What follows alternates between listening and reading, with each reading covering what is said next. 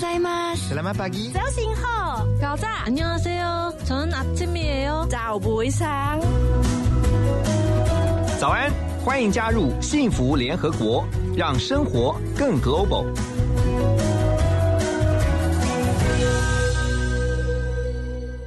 大家早安，欢迎来到幸福联合国。在今天早上七点钟这个时段呢，我们大家一起来学习，学什么呢？学习如何创造全世界最好的工作。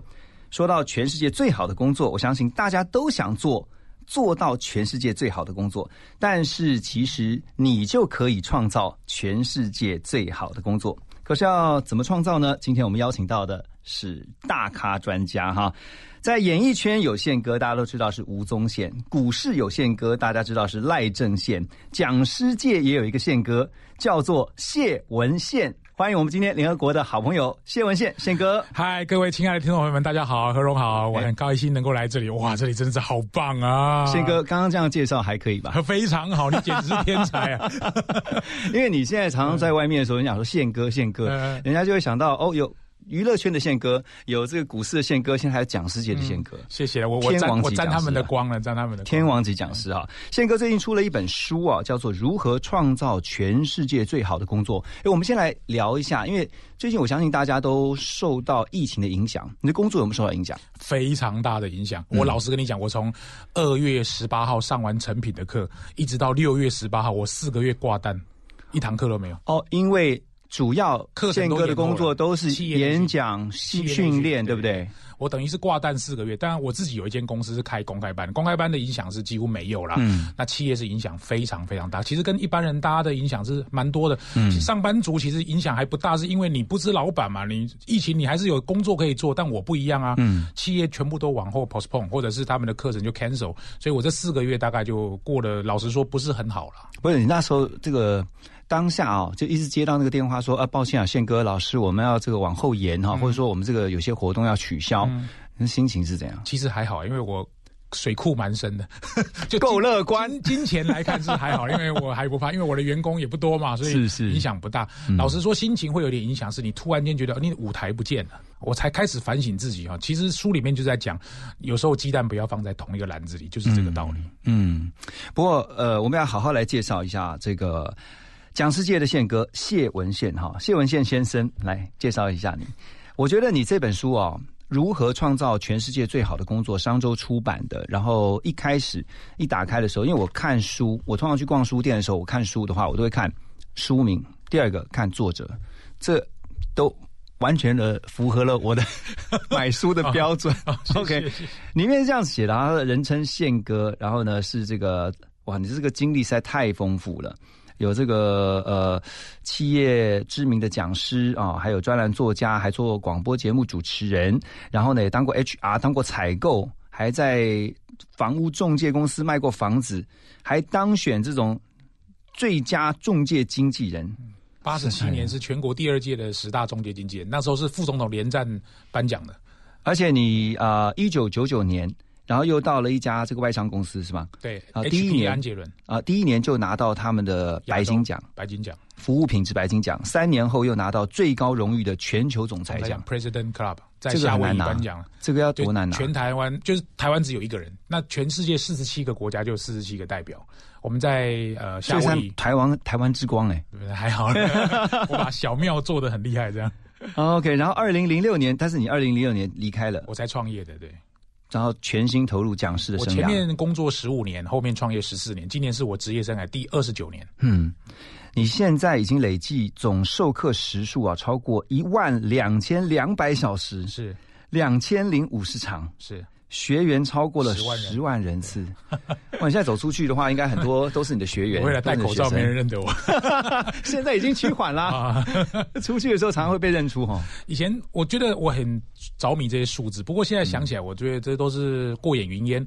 呃，我活在当下嘛。今天反而我比较开心的是跟何荣能够对谈，是这个对我来讲是幸福的一天。嗯，以前上课上的怎么样，学员自己心中自有评价。我也希望好好的把我自己想要说的、想要写的东西，在今天的广播里面跟大家共同来讨论。嗯哼，我我最想先问你的问题就是，你你这么忙碌，你怎么管理你的时间？其实还好，我有两件事情绝对不会假手他人，一个就是我的讲义投影片，第二个就是我的时间管理。我不会叫助理排时间，因为助理没有办法百分之百代表我知道说什么电电台我要上，什么通告我要上，什么课程我要接，什么样的呃什么代言我要接，其实他没办法完全知道。嗯，他有可能塞了一些垃圾进来，我。我我不敢骂他，可是接了以后你会很勉强，所以我其实自己是是把，因为我我不瞒各位讲，我住中立啊，我不会天天跑台北，嗯我一旦跑了台北，我就会把台北的行程塞满，所以我今天的行程大概是这样啊，今天来上这个节目，中午在天母有一个饭局，哇，然后下午在这个有台有一个广播的专访，嗯，然后下午七点钟要回到中立去学钢琴。你这样，你还要学钢琴？我我是我是五个月前开始学钢琴。你为什么要学钢琴？那时候疫情还没有开始的时候，我觉得我人生五十二岁应该留下一点东西。我就一一直问我自己，有什么事情是我想做，但是我一直没有时间做。嗯，我小学一二年级，我爸爸妈妈给我学过钢琴。那我儿子弹钢琴弹得很好。我儿子是从大二升大三那一年才学，弹了一年半，他超厉害的。我就想，哇塞，他一定是遗传我。啊 哇，很有自信的爸爸。我就说我也来学一下好了，结果我学了五个月，我很开心的，我就是那种感觉是很难说。结果没想到学了一个多月，刚好遇到疫情，嗯，所以我不瞒你讲，因为刚刚我在休息之后跟何荣报告，最近就是有一些生活过得不是很好，身体上跟工作上出现状况，嗯，真正让我从漩涡里面爬出来是写的这本书跟学钢琴，嗯，否则那三四个月我真的过得很很不准的。其实我跟宪哥哦，就是见呃见面大概是第一次，第一次。然后，但是之前在电视上常常看到你，我也常看到你。可是我觉得刚才呃，在这么短暂的对话当中，我发现你是一个非常喜欢学习的人，嗯，所以你才会不断的进步。是，而且其实特别是透过你刚刚提到很一些呃人生当中的变化，你有很深的一些体悟。嗯，你会发现有些事情现在不做，以后就不一定会做。完全正确，不是因为老了而不学，而是因为不学才变老。嚯，这句要写起来。真的，因为我我可能虚长你几岁，但是很多人看到我就说：“哦，宪哥。”但我不知道他们是不是恭维的话，说：“哦，宪哥，你看起来没有像这个五十二岁。”我说：“没有啦，因为我时时保持学习嘛。因为今天来幸福电台，可能我也跟何荣学习一些，然后我也来看看这里的环境，我也可能透过这个呃宣。宣传新书的机会，可能也多认识一些人。对我来讲，这也是一种学习。我不会把它当做是一个工作，或者只是一个单纯的跑通告。嗯哼，嗯哼。好，等一下，在歌曲之后呢，我们要就来聊一下你的新书啊。这个如何创造全世界最好的工作？我相信大家一定都很好奇，怎么办得到？我们先来听这首歌曲，五月天的《生存以上，生活以下》。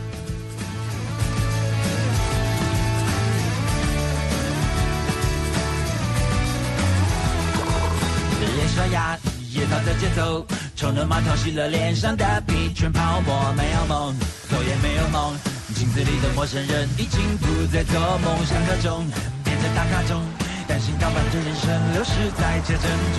进行曲过滤的平庸，活得像是一句标语，押韵和附送。午餐是随便还是都好，还是跟你一样的人和一种。习惯了很久以前，我是很有想法，逐渐心跳很执着。伤心在沿途吹风，谁在这海滩上风，耽误了谁和谁的要求？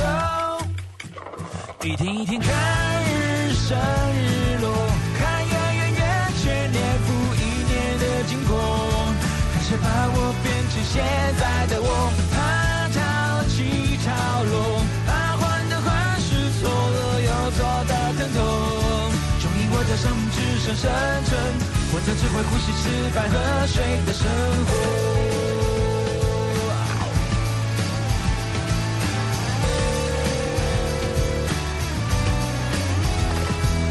小时候只要看天空，睁着白眼就觉得全世界都拥有。长大了，拥有的更多，为何感觉到越来越匮乏、越贫穷？那一年追求就这样，现在只能追求这不停的石油，是不是？你很。有震动，要从家里降落才会和家样生活。生活的半年会是死去，还是这般生存不再有冲动？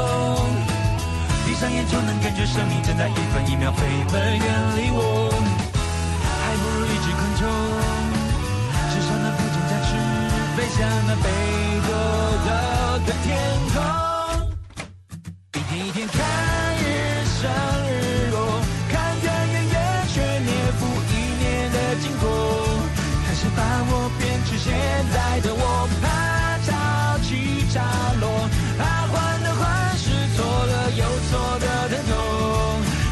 生命只剩生存，活着只会呼吸、吃饭和睡的生活。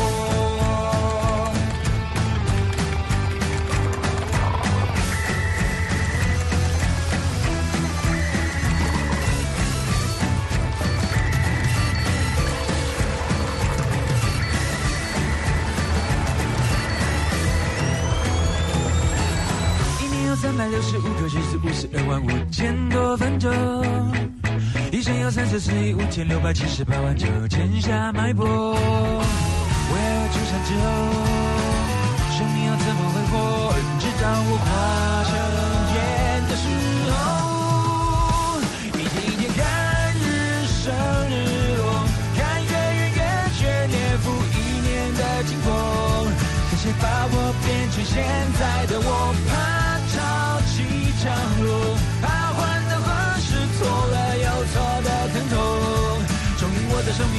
生存，活着只会呼吸、吃饭和睡，一天天看日升日落，看月圆圆缺年复一年的经过。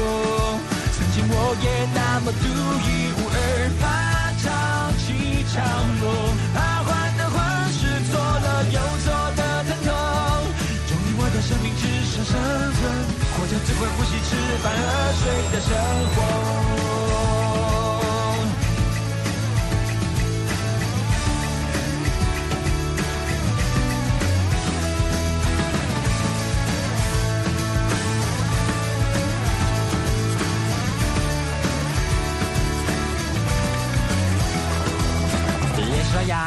早早就走，然后设定了明天六点半的闹钟。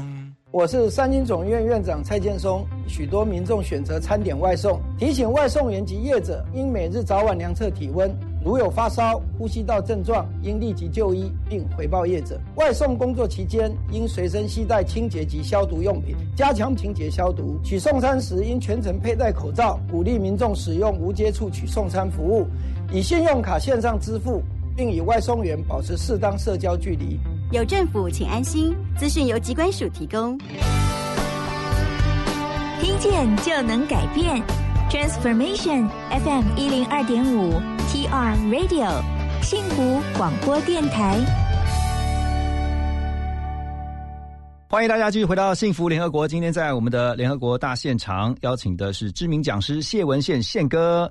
宪哥，刚才听到这个五岁五五月天的歌啊，说五月天是你最喜欢的乐团。对对对，因为我在二零一三年第一次在商周写专栏的时候，第四篇就写到了一篇我在高雄巨蛋看五月天演唱会的心情。嗯，当然我自己写专栏，其实那时候我还在学习啊，现在当然能力好一点，可是那时候很菜的时候，我觉得这篇也还好而已。嗯，结果后来就阿信就写了一封信给我，他写什么？而且亲爱的这个商周的呃谢记者啊，他其实我不是商周的记者，我只是商周的这个驻站专栏作家。嗯，他就说这篇写的很好，谢谢你。类似像这样，你到底写什么？我就写我们全家人去看五月天的过程，因为这个票是我助理买给我的。我助理其实他很用心，把这个当做生日礼物送给我。我觉得发现哇，那票这么贵，因为他很难抢，不是贵不贵的问题，还很难抢。他就送了我四张，然后我们全家一起去看，然后我就看到第一次看到演唱会。这个阿公阿妈坐在前面，然后情侣坐在我前面，我就仔细观察他们对于五月天的喜好的程度。阿公阿妈跟年轻人是完全不一样，怎么不一样？我就把我看到的写下来，就这样而已。怎么不一样？比如说，女孩子那她很冷嘛，十二月底，女孩子把手伸进男生的口袋里，我就描述了这个画面，然后描述画面，描述那个五月天在唱那个星空的时候，站起来在摇那个荧光棒，那个两个老夫妻这样相拥的那个画面。哦，好感。其实我就是讲这个，然后旁边后面有什么香港人啊。那个什么澳门人，我吵得不得了啊！说我什么大老远跑来这边，就叽叽呱呱、叽叽呱呱讲了一堆。我就突然间发现，这个这只简直就是族群融合啊，就感觉像联合国啊，是不是这样子？感觉像联合国啊！我就把那个画面描述出来。他阿信就说我写的很好。嗯。后来阿信在他大陆的微博上分享，微博上分享有九万多人分享。哇！就他转发出去就九万多人，不是九万多人看，是九万多人分享。我才知道，哇塞，五月天超厉害。那个时候我就觉得，哇，有一天要是我能够变成这个讲世界的一月天、二月天，该有多好！这样。哎，真的，我觉得这个这个。经历真的是很奇妙，不过这个就像你刚刚讲嘛，哈，你你不断是透过你的观察，或是你把你呃生命当中的体验，然后分享给别人。我也发现，其实宪哥是一个非常爱分享的人，是这样子吧？算了，因为一定是的，因为我我其实到了这个年纪，你说全家一起去看演唱会几率不高了。我跟我老婆倒是有，但是一起去看演唱会，那时候小孩很小啊，呃，很难忘的回忆。嗯，那个我觉得是。我就是以后要建议五月天票不要这么难抢，但是蛮难买的啊。如果好买一点或者多唱一点啊，这个我觉得是对造福全台湾的民众啊。对对对，好，回到这个书上面啊，你的第一 part 就写说幸福就是。你热爱的工作适合你哇！我这个觉得太适合我们节目了。你看，好像比如说早上七点的节目，你要做 live，哎，那你要从家里几点起床，几点刷牙，几点准备，还看你准备这么多内容。你要是对这种工作没有热作证哈，没有密密麻麻，对啊，没有热忱的话，叫你这么早起床，我看早就没办法。真的，广播是一个很特殊的媒体，你根本看不到观众，看不到听众，然后你看他讲的很嗨这样子。你如果对这个工作没有热情，或者你对这个媒体没有热情，很难撑得很久。嗯，那我相信任何一个广播主持人，尤其是何荣，很很明显，就是你一定是很热爱这个工作，而且你刚好在这条路上。是最重要的是有很多你的工作人员啊，有来宾啊，陪着你一路走向全世界最好的工作。所以你说我们有没有问说这个工作一个月可以赚多少钱？然后这个工作到底有什么商业价值？我认为你先喜欢这个工作，再来想它背后可以带来什么样的利益。当然，年轻人找工作，我相信把薪水放在前面，这没有问题。你要先活下来。可是我们不能到了这个年纪，还在每天在想说啊，我为了这个要赚多少钱？我大老远从台什么从中立过来内湖录音，到底划不划算？它不是用金钱来衡量，嗯，就是爽快来衡量的。就是我爽，我就会来。哦，这句话有激励到我，真的真的。我们做任何工作，其实都必须要投入百分之两千的热情。是啊，因为没有热情，你根本好像那个。那火都没有柴，你知道吗？就烧不起来。嗯，对啊。但是你之所以会把这个东西放在你的书最前面，一定有原因。嗯，你是希望让大家先知道工作的目的是什么？是好。老实说，幸福的工作它有很多指标，也不是说我们嘴巴喊喊说啊热情，可是热情有一天终究会消灭啊，因为。假设我很喜欢这个工作，可是我都没有赚到钱，你可能也很难撑得久。所以我对幸福的定义大概有这四个东西。第一个就是这个工作你有热情，可以全心投入，就是刚刚何荣讲的第一个标准。这我想很多人去想，你到底能不能有热情全心投入。第二个就是你会感觉自己生命在发光，嗯。哇！我做这个工作就像啊，上帝很眷顾我这样，生命在发光哦。嗯，这个跟你赚多少钱也好像也没关系哦。第三个就是成就感跟这种满足感。所谓成就感跟满足感是，比如说你做了一个节目，有有听众写信给你，有听众跟你说你的内容言语鼓励了他，有听众跟你讲说你要继续做下去，类似像这样，或者是你有赚到钱，成就感、满足感，感觉自己嗯有生气蓬勃的感觉。最后一个当然就是你的工作可以解决别人的问题。啊，这个当然就是不是每一个人能够做到。可是我们在做媒体的人就会去想，我的工作到底能解决别人什么问题？嗯，其实我觉得真正解决的是陪伴了。嗯，其实有时候上班是蛮闷的啦。嗯，啊，早上七点钟，你觉得啊，单脚要被洗哦，觉得啊生 生命觉得很黑暗这样。可是早上听起来，哦，听五月天的歌，然后内容还蛮有收获的哦。对，然后主持人又很有热情，哦，是不是？你就解决人家这种烦闷的问题，就是有点像这样的意思嘛。所以。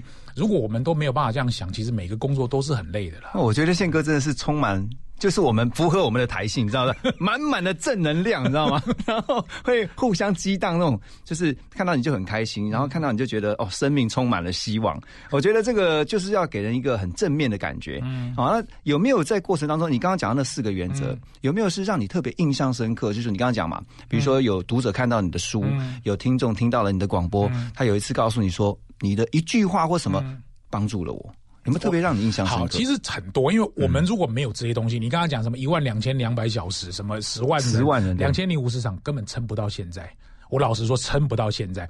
那我必须强调一下，我自己对热情的定义，可能跟一般的听众有一点点不一样。我认为的热情是，你一开始不会知道这个广播主持人有热情，或者是你一开始不会觉得当专栏作家或作家会有热情。你做下去，你才知道这多痛苦啊！真的，我认为的热情是，当你重复做一件事情，做到非常多次以后，产生的成就感跟满足感，而热情是它的副产品。嗯，就是它是随之而来的东西。也就是说，没有人一开始是追求热情。现在很怕的是，我们很多的人告诉他说啊，某某某你要追求热情，某某某你要追求热情本身不存在。嗯，你要先花功夫，它是副产品。对，它是副产品。你要把你要花功夫把广播做好，你要花功夫把文字做好，你要花功夫把业务做好，你要花功夫把老师的角色做好。嗯，做好了以后，很多次。那个什么成就感、满足感，什么解决他人问题，什么感觉头上会发光，这个东西它自然跑出来。嗯，跑出来以后热情就出现，它会撑着让你做更久。嗯，现在怕的是一般的工作就是做 A 做一下子不做，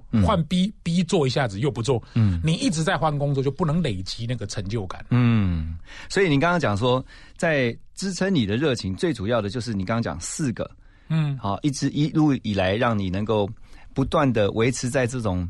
这个这四个指标是幸福的指标，因为幸福本身是幸福本身，它摸不到。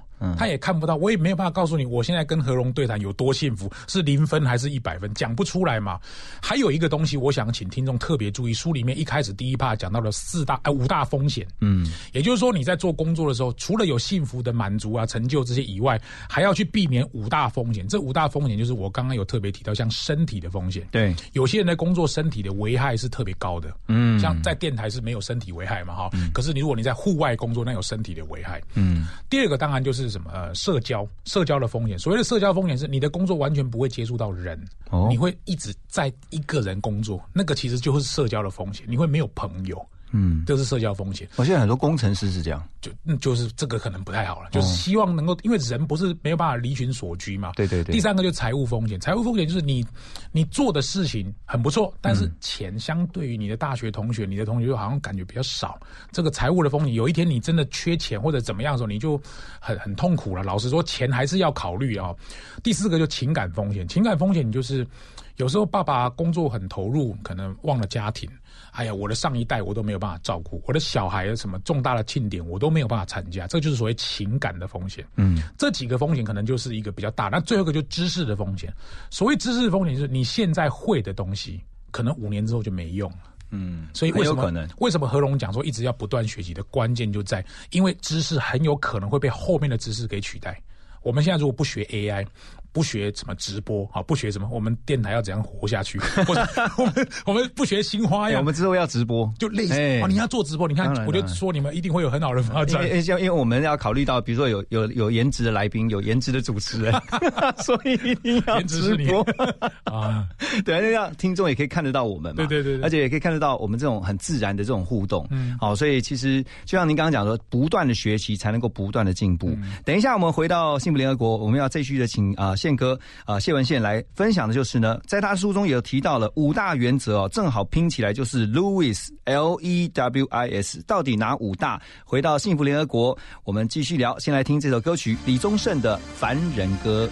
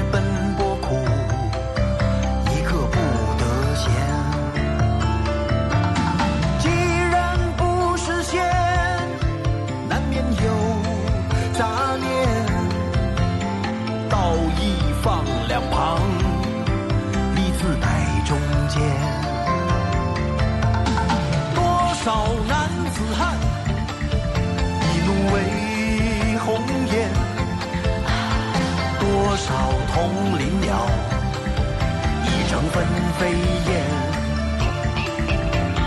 人生何其短何必苦苦恋爱人不见了向谁去喊冤问你何时曾看见这世界为了人们改变。有了梦寐就算是拥有春天？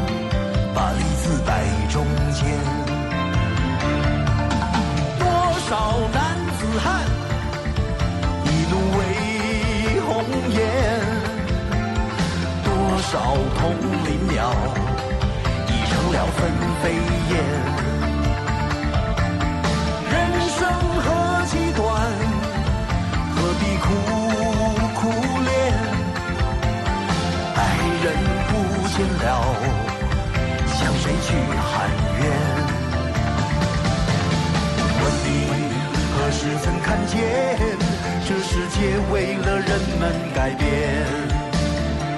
有了梦寐以求的容颜，是否就算是拥有春天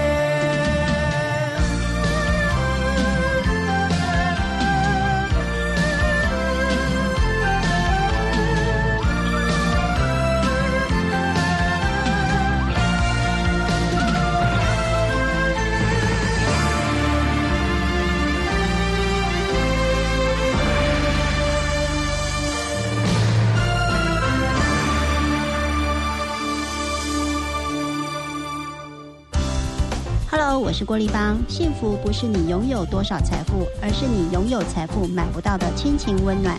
你现在收听的是幸福广播电台 FM 一零二点五，听见就能改变。听见就能改变。FM 一零二点五，幸福广播电台。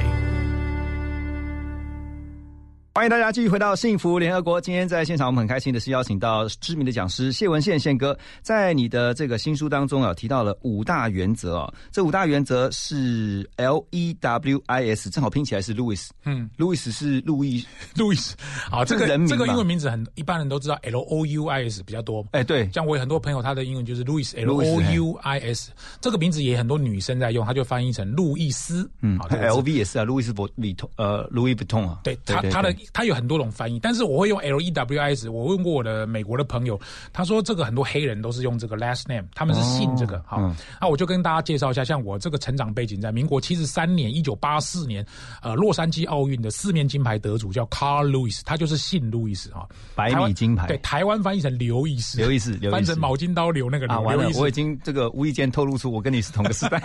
所以你也知道刘易斯吗？有啊，我在看刘易斯跑步的时候，他我是超厉害刚好升高一。哦哦，就是国国三升高一，嗯那个时候卡路易斯拿一百、两百、四百接力跟跳远四面奥运金牌，那超厉害的，对不对？可是他现在大概也垂垂老矣，大概六六十 应该有了。不过那时候好厉害，那时候选英文名字，我就想说好，那就选他吧，跳得远，然后又跑得快，就嗯用路易斯。我就用从民国七十三年一路用到现在一百零九年，你就自己取三十六年路易斯哦中中间没有没有我没有换过英文名字，我就叫哦，我就叫路易斯你的英文名字就是路易斯哦，对对对，哦像我在外商就是路易斯谢啊，他们就是我的我的早一年早一辈的朋友，他们都叫我路易斯，没有人在叫我宪哥。我是出来创业之后，人家才叫我宪哥。啊，那边总会变成五大原则。好，我就用 L E W I S。其实我写书写的第十本，反正我看了很多国外作者写的书嘛。我们跟国外作者最不一样，就是国外作者很会写架构，嗯他会有很多框架，然后你买这个书，你就知道哦，方向是什么，逻辑是什么，原则是什么，纲要是什么。嗯，台湾人写书就是一直写，一直写，一直写，然后编编编。我觉得我比较弱的地方就是这个，所以我写书的时候我就想，我有没有什么原则是在个人创业当中很值得分享，就是用这五个原则。嗯，那我就想啊，那路易斯就是我的英文名字，那还好我英文名字是路易斯，没有什么叫 Johnson，还有很长的，我要写七到九个，七个原则、八个原则，哦，那就写不完。那 L 就是杠杆啊，leverage。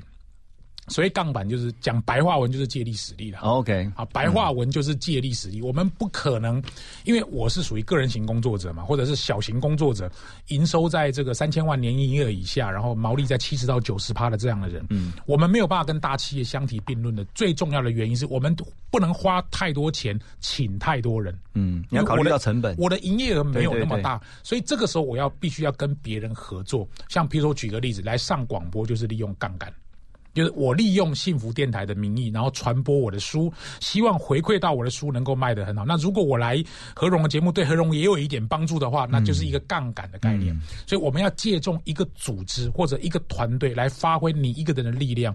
像以前我在念高中的时候，老师跟我们讲一个呃杠杆的那个物理学的原理，就是 D one F one 等于 D two F two。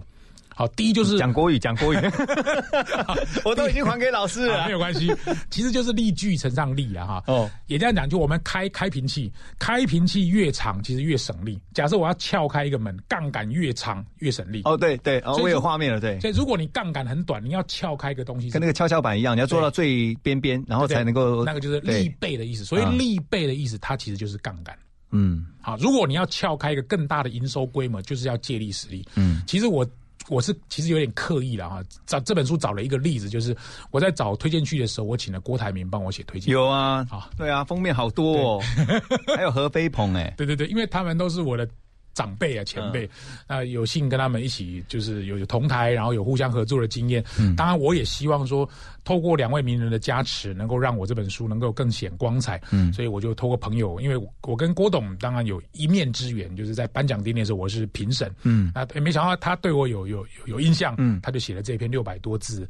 当传过来那一刻，整个出版社是非常雀跃的。因为郭董很少写推荐，真的对，所以我很感动。这就是借力使力的概念。嗯，那 L 是借力使力，对，leverage 是杠杆。哎，一一一一就是 empowerment，empowerment 有点像是，老实说，我的公司就是员工就四五个人嘛，就包含我自己在内。所以 empowerment 是我要跟合作的对象赋权跟赋能。这个中文把它翻译成赋权赋能，那个赋是赋予的赋，不是父亲的父，是赋予的赋。嗯、什么意思呢？我举个例子来讲，我在商周写专栏。商周的编辑不是我的员工，他是我的 third party。我在有台做广播，这个广播的气质不是我的员工，嗯，可是我要把它当做是我的员工，嗯。举个例子来说，像贵节目有一个气质，对不对？他他在我的粉丝团留信给我，我就马上回话给他，嗯。而且我要让他不能担心哦。譬如说，今天我在开车的时候，对。因为塞车嘛，嗯、他就传了讯息给我说：“哦，我们地址在哪里？”我没有回他的原因是因为我早就知道地址在哪里。OK，而且我还跟我的你都先查过了嘛，约在楼下。嗯，有时候呢，如果对方会担，因为我在开车，我没有办法一直回去。如果今天是搭高铁来，我就会告诉他说：“我现在在哪里？嗯，我现在在哪里？我现在在哪里？”他让他完全没有担心。这个时候，对方的气质感到满意的时候，他觉得嗯，宪哥的内容也讲的不错，那说不定就有第二次来上电台的机会。有没有？他一直在点头了，还在鼓掌，就有一点类似像这样。嗯，那商周的编辑跟专栏的编辑，他最重要的概念是什么？就是他不是我的员工，可是我们只有一个共同目标，就是专栏要红。嗯，因为只有红，他才会爽，我也才会爽。那这个时候要怎么办呢？当然，我们我的工作就是把专栏写好，他的工作下一个超厉害的标，因为标我不太会下，就会吸引人。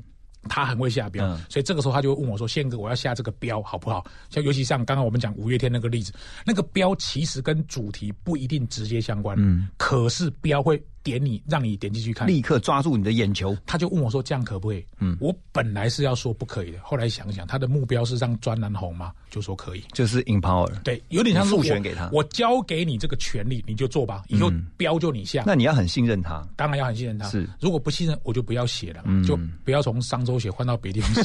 就好了，所以其实人与人之间就是一个信任关系。OK，按、啊、那个 W 呢？W 是坏，坏就是我为什么要做这件事？其实不瞒你讲，因为我们在，我们在录音的同时，旁边刚好有一个我的朋友，他就住在内湖嘛，然后我刚刚就问他说：“你你觉得我今天来这里的目的是什么？”他说：“不知道，你讲一下。”那我如果把它当做是我十五个通告里面的其中一个通告，那我其实不用大老远从中立来内湖录啊。的确，因为我。节目很多啊，我对啊，跑到这么，而且我明明知道内湖早上会塞车，我还为什么答应这个通告？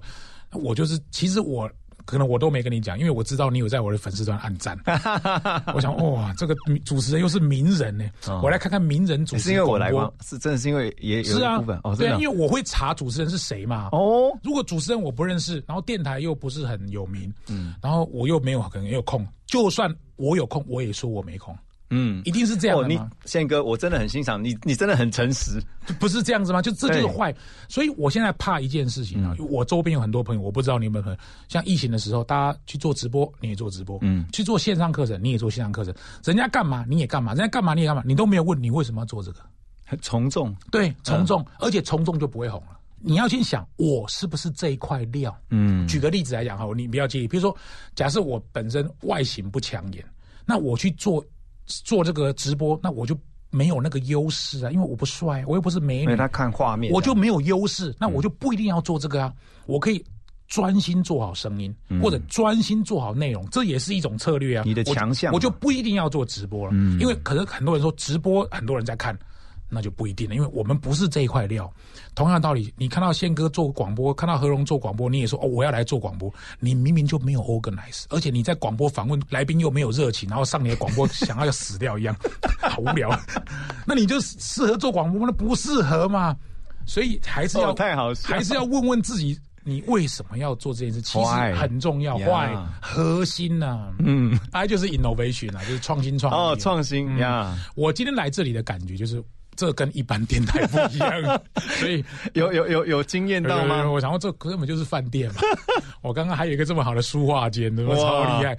其实 innovation 只有一一句话，就是与其更好，不如不同啦。哎，与其更更好，不如不同。我举个例子啊，比如说何荣设定这个节目的目标，可能比如说可以锁定金钟奖。假设没有我我随便举例啊，你不要记奢强。那这就是所谓的与其更好。啊，因为金钟奖是最高殿堂嘛，就是这个领域的最高殿堂。哎，不过我们老板哈，电台老板说，要么就不做，要做就做最好的。好，那最好的定义要定义出来。金钟奖是一种定义，嗯，还有一种定义就是跟人家不一样，这也是一种定义。比如说，做出自己的独特，对，独特。我觉得，我觉得，我不知道别人啊，我的个性，你要叫我一直挖，一直挖，挖挖挖挖挖很深，这个我可能做不到。我比较适合这种。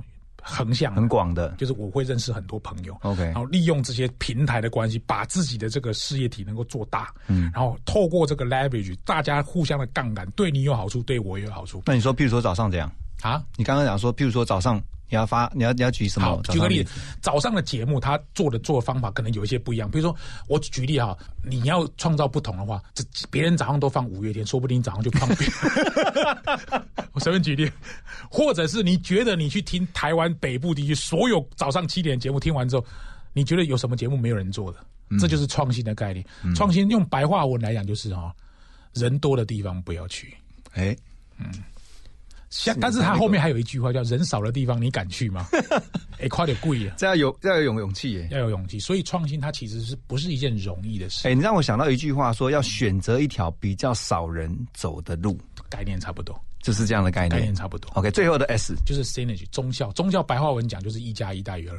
嗯，可是这本书里面不是都只有讲白话，我是用浓缩重点 跟大家讲。书里面有很多例子啦。我看到书里面有很多的公式，告诉大家说你在考虑一个事情的时候，你要怎么样去套用这些公式。第一个就是商业价值，嗯，做这件事情有没有商业价值？像比如我来录广播，没有商业价值，嗯，有没有人际人脉？有。我会认识何荣，这就是人际人脉，是不是？我也认识宪哥了，哇！还有一个就是线上线下，就你能不能线上线下整合？如果可以线上线下整合，这个也是一个跨，就是一个中效的概念。还有一个就是你的这个人际关系，如果人际关系可以透过这件事情发发生，它也可以。最后一个就是旅行生活，就是如果他跟，因为我喜欢旅行嘛，如果这件事情跟旅行有关，跟生活有关，我会选择去做。其实今天我来的目的就很清楚了，它就是一个人际人脉的概念。太好了。哦，我相信这个听了大家都觉得好过瘾啊！五大原则 L E W I S 正好就是宪哥的英文名字。对。刘易斯，刘易斯，想好久。OK，呃，我们现在听这首歌曲啊，上班下班张震岳的这首歌曲之后呢，再回到我们的幸福联合国。等一下要请宪哥来提醒一下大家哦，如果今天听完你的节这个我们的你的内容之后呢，他突然想说，哎呀，那我应该要追求我热爱的工作，我要去创造属于我全世界最好的工作，我该怎么做呢？我们先听这个歌曲之后呢，再回来我们的现场。的生活非得要忙到肩上，剩我一个人在做梦，谁都会做梦，只是我做的梦没有没跟我打排球。摇头妹、传播妹、学生妹、台妹、东区妹，哪来那么多的妹妹？讲了那么多，没有人是我的妹，是否认真思考，带一个太监？我们的生活总是一成不变，即使没有明天无所谓。我们的生活总是一直在浪费时间，还有金钱无所谓。我们的生活，人儿总是在说我的生活放荡，每天每一天，我想到晚上要去哪里喝两杯，还是有点寂寞。尤其回家时候，明明吃的很多，心里还是空空。电话的那一头，没人说话，一瞬间落寞，让寂寞，让寂寞占满整个大宇宙，还是有点不懂。尤其回家时候，明明吃的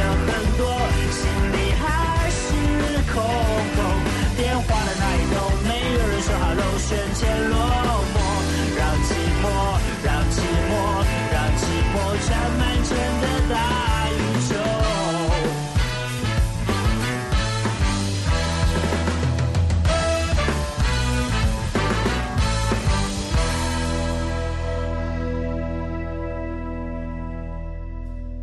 哎，怎么又想睡？三点，敲门买杯咖啡，前面一律拿铁，学人加起 biscuit，一不小心骨折，穷却流行。别以为你什么都行，你以为你还说得到做得到，其实你看起来有一点秒。想去冲浪，又嫌起床太早，你还是不要耍帅，对你比较好。我们的生活总是一成不变，即使没有明天无所谓。我们的生活总是一再浪费时间，还有金钱无所谓。我们的生活，人们总是在说我的生活放荡，每天每一天，使我想到晚上要去哪一家喝茶。还是有点寂寞，尤其回家时候，明明吃的很多，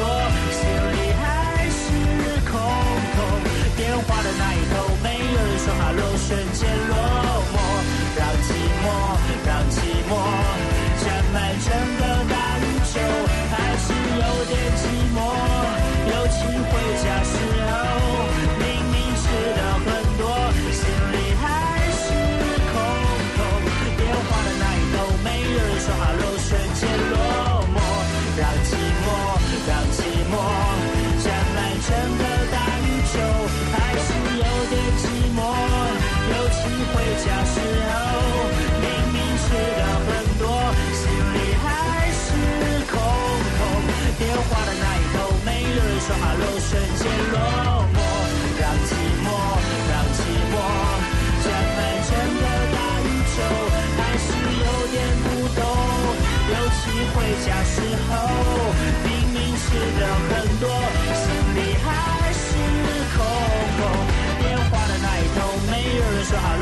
hello，瞬间落寞，让寂寞，让寂寞，让寂寞占满整个大宇宙。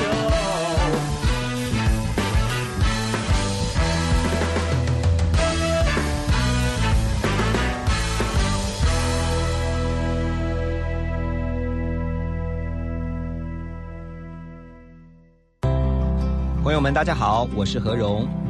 幸福是什么呢？我想，幸福就是虽然觉得生活辛苦，却始终知道有人在支持你。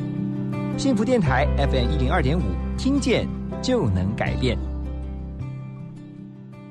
哦，空污、细菌、病毒、霉菌、脏污啊，好像有件防护罩哦。守护 Angel 为您打造隐形抗菌防护膜，不含氯酒精且温和不刺激，baby、毛小孩、爸爸妈妈、爷爷奶奶用起来都安心。单瓶二九九，三瓶六九九，六瓶一二八零元。订购专线零八零零八一一七七七零八零零八一一七七七。听见就能改变。FM 一零二点五，幸福广播电台。欢迎继续回到幸福联合国。今天我们很开心在现场邀请到的知名讲师谢文宪宪哥啊，宪哥这个刚才有特别分享了哈，你的五大原则正好就是 L E W I S。那很多听到内容的，大家就会想说，嗯，我也工作了大概一段时间了哈，我真的也不知道我该不该换跑道，嗯，哦。听完了之后，可能有一个动力了，但是要先评估风险嘛。刚刚有提到有几个风险也要评估的，你会给他们什么建议？好，其实好万变不离其宗，因为我们在职场写专栏写这么久，嗯，大部分很多人会问我，其实都希望从最简单的道理去切入。呃，我有一句常常鼓励年轻朋友的话，就是，嗯。与其用现象解释现象，不如用理论来解释现象。也就是说，当你看到什么事情发生的时候，你用现象去解释这样，很容易失真。嗯，我们是知识分子，我们有念过一点书。我们如果有发现什么理论是有用于注意这个的，我们可以用理论去解释现象。而这种换工作的东西啊，其实最用的多的理论就是我们讲的那种马斯洛五大需求。年轻的时候，你要追求安全跟这种呃生理的需求，我想无可厚非。我儿子今年就大学毕业，你不可能让他说一下子去找到一个十万块幸福的工作，怎么可能见鬼了嘛？对不对？所以他一定要按部就班，一步一步来。人家叫他干嘛，你就干嘛。你不要废话，你不要认为你是什么学历很高就可以怎么样。没有，从头开始学。学校刚毕业就是从头开始学，把你学东西。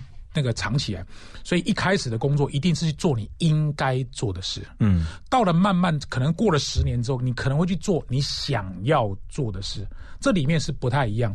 可是，一般人可能撑不过那个你应该做的事，就会去找那个你想要做的事。嗯，如果你做想要做的事，你就可能没有办法进入到第三阶段，就是你真的热爱的事是不容易。嗯，就像我举个例子。我其实我在念高中的时候，我也很想梦想成为广播节目主持人。可是问题是我不是新闻系毕业啊，谁会给我机会？我是上班上了十九年之后，呃，十九年，十九年之后才在新竹有一个有台给了我一个代班的机会，嗯，然后一路做做做做做到现在，嗯，所以对我来讲。我我也不可能说，哎，我一下子学校刚毕业，看到宪哥出书很了不起，我也想要出一本书，谁会给你机会啊？嗯，就你是谁，比你说什么更重要啊？所以，如果你有一个京剧，对，你是谁，比你说什么更重要？你没有把办法把自己做成一个三八零，那谁会给你机会？那你就一直抱怨说，哎呀，A 不给我机会，B 不给我机会，其实不是 A、B 的问题，是你自己要变成一个咖嘛？所以我慢慢就累积的一个想法就是。有时候真正重要的能力反而是耐得住性子，嗯，像比如我们追追女女朋友也是一样，你太快出招或者招数全部用完了，那女生就觉得哦，你原来招数出尽了，就只会这几招，就只有这几张牌啦。所以有时候观察就是你要耐得住性子，等待他可能有一天前面的恋情出现问题的时候，你说不定趁虚而入，机会还比较好。就是这个意思，这个太重要了。所以马斯洛五大需求理论，一般我们讲，如果你要真的进到所谓的自我实现，或者是归属感跟尊重的需求，我觉得那必须要有时间累积。所以时间花在哪里，成就就在哪里。书里面有一句话想要分享给听众，就是“滴水穿石”。嗯，不是水多厉害，也不是石头不厉害，而是时间太厉害。我们在对谈的过程中，可能看似轻轻松松、游刃有余，其实你根本不知道他已经准备多久了。哇，你这个是才才是观察入围弹弹钢琴也是一样嘛，或者是我们做广播、做媒体，不然你做任何行业，你看那种很轻轻松松的人，其实他早就练习很多次了。台上一分钟，对，这概念是差不多。所以我我必须很诚实讲，现在舒适不是这么好。你看陈炳最近又关了一间二十四小时的店，嗯，反正就是我看到都是书店关门。可是你想，为什么现在书这么不好卖，你还要出书？一样，第四个原则：人多的地方不要去，嗯，人少的地方我冲冲看，试试看，嗯。相对现在很多作者不敢出书的时候，你敢写一本，说不定就有机会。是，所以我通常都堵人家比较少的路，我通常都是这样做的。我这是你的个性是？个性，嗯，我我就想要挑战。当然，你用反向的标签说这个人反骨，你用反向的标签说啊，这个人异类。你也可以说他反骨，你也可以说他异类，反正是不是反骨跟是不是异类，做出成绩就对了啦。没错，最后看结果嘛。对你没有做出结果，人家就说你是反那个什么反什么反骨什么异类。你做出成绩，哇塞，你好棒棒！而且当初怎么会有这么睿智的决定？就会来上节目。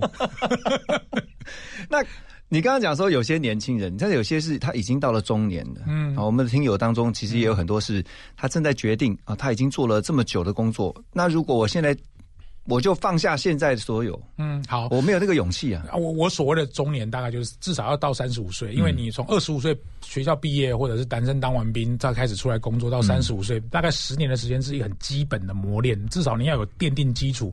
或者我们啊，你觉得三十五岁太早，四十岁以后也好，这个段的年纪，我可能会送给大家，就是人生没有平衡，只有取舍。也就是说。很难 balance，比如说你小孩、老婆、家庭，什么事业、健康，什么都要通通都要顾哦。我是觉得真的也蛮难的啦。对我刚出来工作的时候，我哪有注意到什么健康啊？烟还不是一直抽，我是抽了二十年之后才现在才戒，我现在戒了十四年了。嗯，所以取舍其实难度是很高。那如果我要你，如果要问我说怎么取舍，一样回到那五个风险，也就是说，当你在做这个工作的时候，这五个不可能全部都没有。比如说健康的风险，嗯，社交的风险，情感的风险，知识的风险，跟财务的风险，你就要问你自己，在这个年纪、这个阶段，什么风险比较可怕？嗯，举个例子来说，年轻的时候健康风险没有那么高，对，财务风险也没那么高，知识风险很高，就是你不能会的东西一下就被别人超越，所以你要一直学，一直学，一直 learning，或者是情感跟社交风险，你周边一定要有朋友。你不会可以累积人脉，可以问啊，可以累积人脉。我认识他，认识他，不会可以问啊。你不能一个人工作，然后不习惯跟别人合作，这样也不行，因为很容易被离群所居，他就被孤立了。一被孤立，他就很难创造出成绩。可是到了我这个年纪，我不能再去追求财务方面的东西，我可能要追求的是健康，或者是情感。比如说，很好的朋友，明明就是很好，为什么都没有见面？人家约你吃顿饭，你都说你没时间，嗯，这样就不对啦。所以，我我其实看事情是这样子看的啦。嗯，哇，我觉得好棒的提醒哦，就是说，这这个一定要人生到了一定的厚度，才能够有这样的体验。不知道哎，我就是就我去年生病之后，其实心里面的想法有 改变很多。以前我都知道健康很重要，你觉得最大的改变是什么？想做的事情就去做吧，我我不会什么有不想让让自己有什么太多的遗憾，嗯，这是我最大的改变。以前我都觉得那个得癌症那是别人会发生的事，绝对不会是我，嗯 嗯，结果没想到做一个手术也也也发生了，而且不是只有我周边有发现好几个朋友，是就蛮好的朋友，有各个奇奇怪怪的问题，所以我们大概就知道一件事情，有可能这件事情是趋势，因为环境的关系。好，那如果是趋势不能挡，我们能做什么？譬如说，我们可以做的是健康生活，嗯，早睡早起，饮食要注意，不要太多的压力。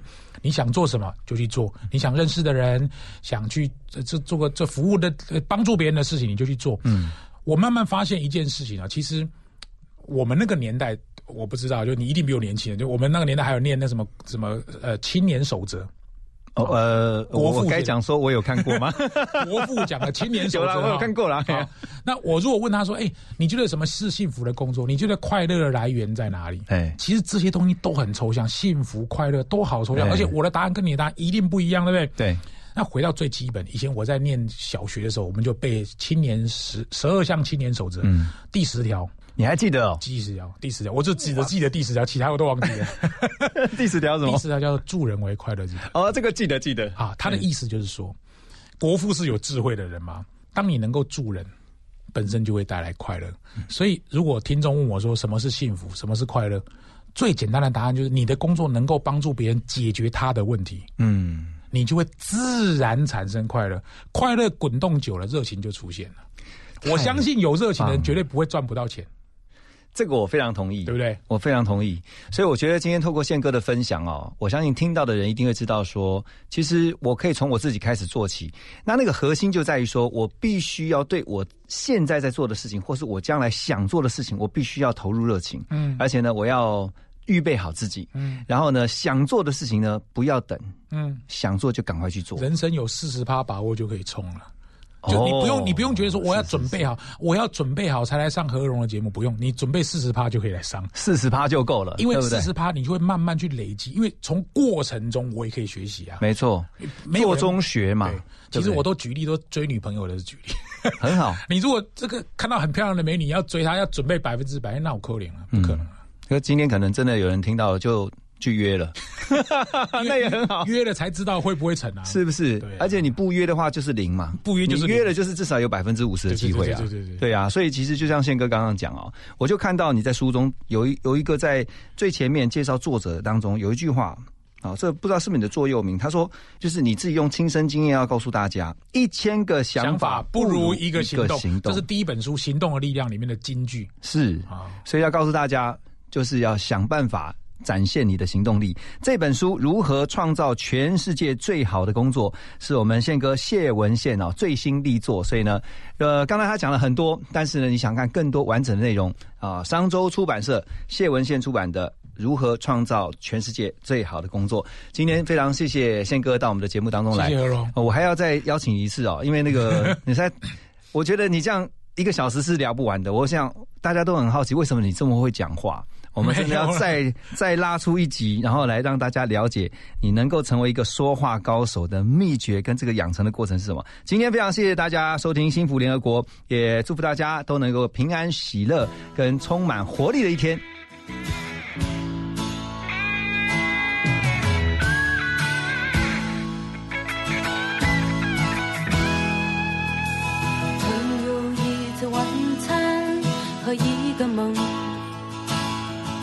什么时间地点和那些幻想，我已经遗忘，我已经遗忘。生活是肥皂、香水、眼影、唇膏，许多的电话在响，许多的事要备忘。许多的门与抽屉开了又关，关了又开，如此的慌张。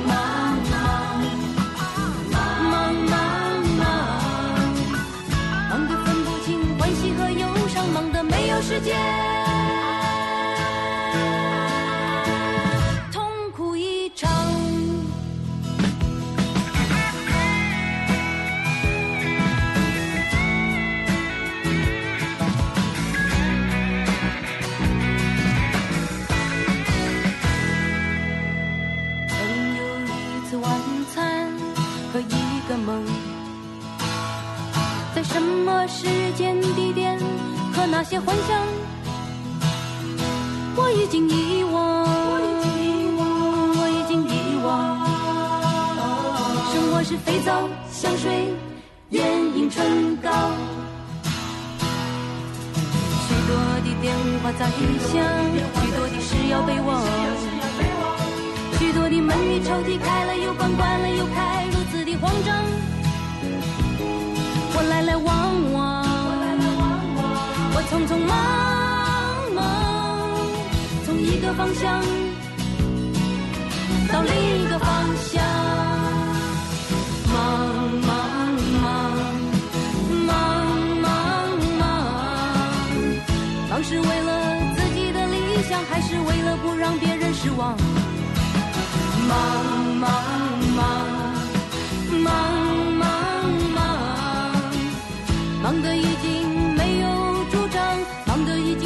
方向。